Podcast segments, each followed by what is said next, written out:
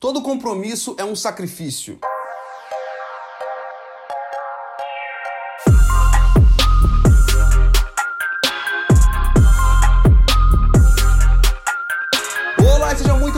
Mais um episódio de Mindset, o penúltimo episódio do ano de 2019. Eu sou o Felipe Santos, líder e fundador do Kingdom Movement, também o apresentador desse programa que já marcou o nosso ano e que enche o nosso coração de alegria por aquilo que nós viveremos em 2020. Para você que está chegando aqui só hoje, seja muito bem-vindo. Fica aqui o meu encorajamento para você se inscrever nessa plataforma e também mergulhar nos conteúdos que nós já gravamos para você. Meu encorajamento encorajamento também para que você compartilhe os conteúdos aqui, as pessoas à sua volta. Esse é o nosso objetivo: gerar transformação no meu, no seu e do mindset da nossa sociedade.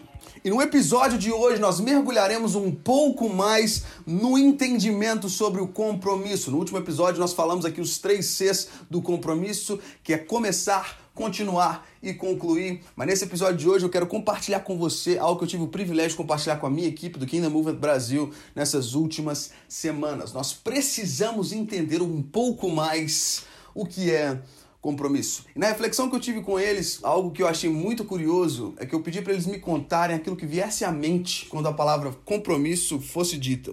E muitos deles enxergaram relacionamento pessoal, alguns obrigação, alguns enxergaram trabalho. E foi lindo perceber como uma palavra gera coisas diferentes na mente de cada um. Mas nós, como brasileiros, o que a gente entendeu é que a gente tem uma facilidade maior de entender o que é compromisso no âmbito do relacionamento íntimo.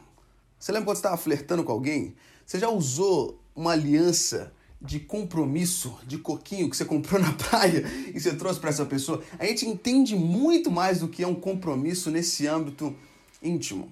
Exemplo para você: se você marcou de almoçar com a família do seu namorado, da sua namorada no domingo, se você acorda naquele dia achando que essa ideia é terrível e que você acorda com aquele sentimento de ai que saco que eu tenho que fazer isso hoje, você não desmarca, você honra o compromisso, sim ou não? Porque você sabe as implicações de desmarcar aquilo por razão nenhuma. Aquele negócio vai gerar uma DR, aquele negócio vai ser ruim demais para você e você vai ter que lidar com um problema muito maior do que simplesmente engolir o seu eu e cumprir com aquilo que você disse que faria. Agora, esse mesmo compromisso, quando sai desse âmbito de intimidade, e são vários exemplos aqui que é mais claro para você entender, você que namora, faz parte do compromisso com o seu namorado. Você não pode conversar o que você conversaria se estivesse solteiro com qualquer pessoa, o tempo que quiser, enfim. Várias coisas a gente consegue entender de maneira mais clara. Quando a gente sai desse âmbito do relacionamento, começa a ficar um pouco mais complicado.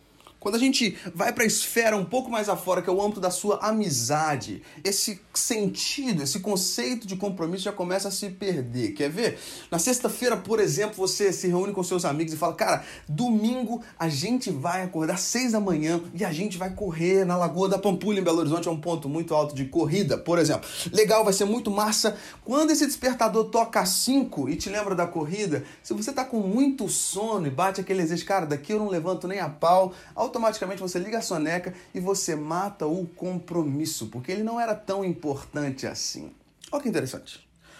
Outro exemplo também usando a corrida, se você marca essa corrida cedo e tá todo mundo empolgado com a corrida, na hora que marcou, tá aparecendo o melhor negócio do planeta, o melhor plano, mas na noite anterior, um outro amigo seu vem com um plano melhor, cara, amanhã vamos pegar o helicóptero do meu pai, vamos voar para Santos em São Paulo, a gente almoça na praia e volta para Belo Horizonte no fim do dia, automaticamente na sua cabeça você já desmarca aquela corrida da madruga porque surgiu um programa melhor. Então o nosso senso, nosso da palavra compromisso, ele começa a se perder esfera após esfera da nossa vida.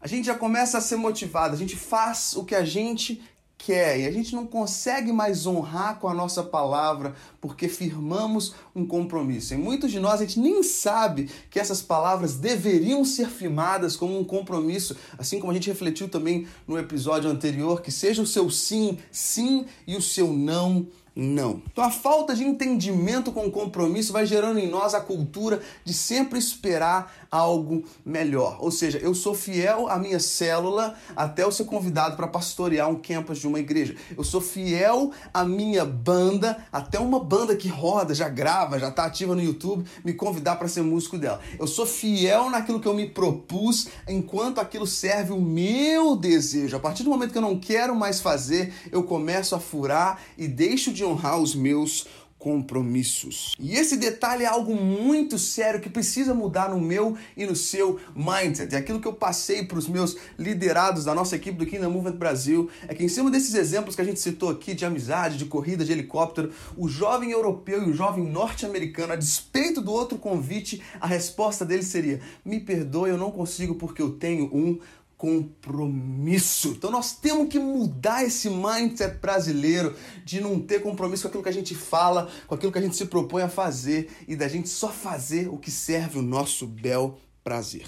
Então, meu encorajamento para você nesse podcast é para que em 2020 a renovação do seu mindset nesse aspecto possa te fazer honrar aquilo que você se propõe a despeito do que seja. Que a mudança desse mindset possa te fazer entender que não existe um compromisso mais importante do que o outro ou menos compromisso do que o outro quando diz respeito àquilo que nós firmamos, ou seja, se eu firmei algo é tão importante quanto e que o Pai espera de mim é que eu honre a minha palavra. Quer comais, quer bebais, quer façais qualquer outra coisa, façais como para o Senhor.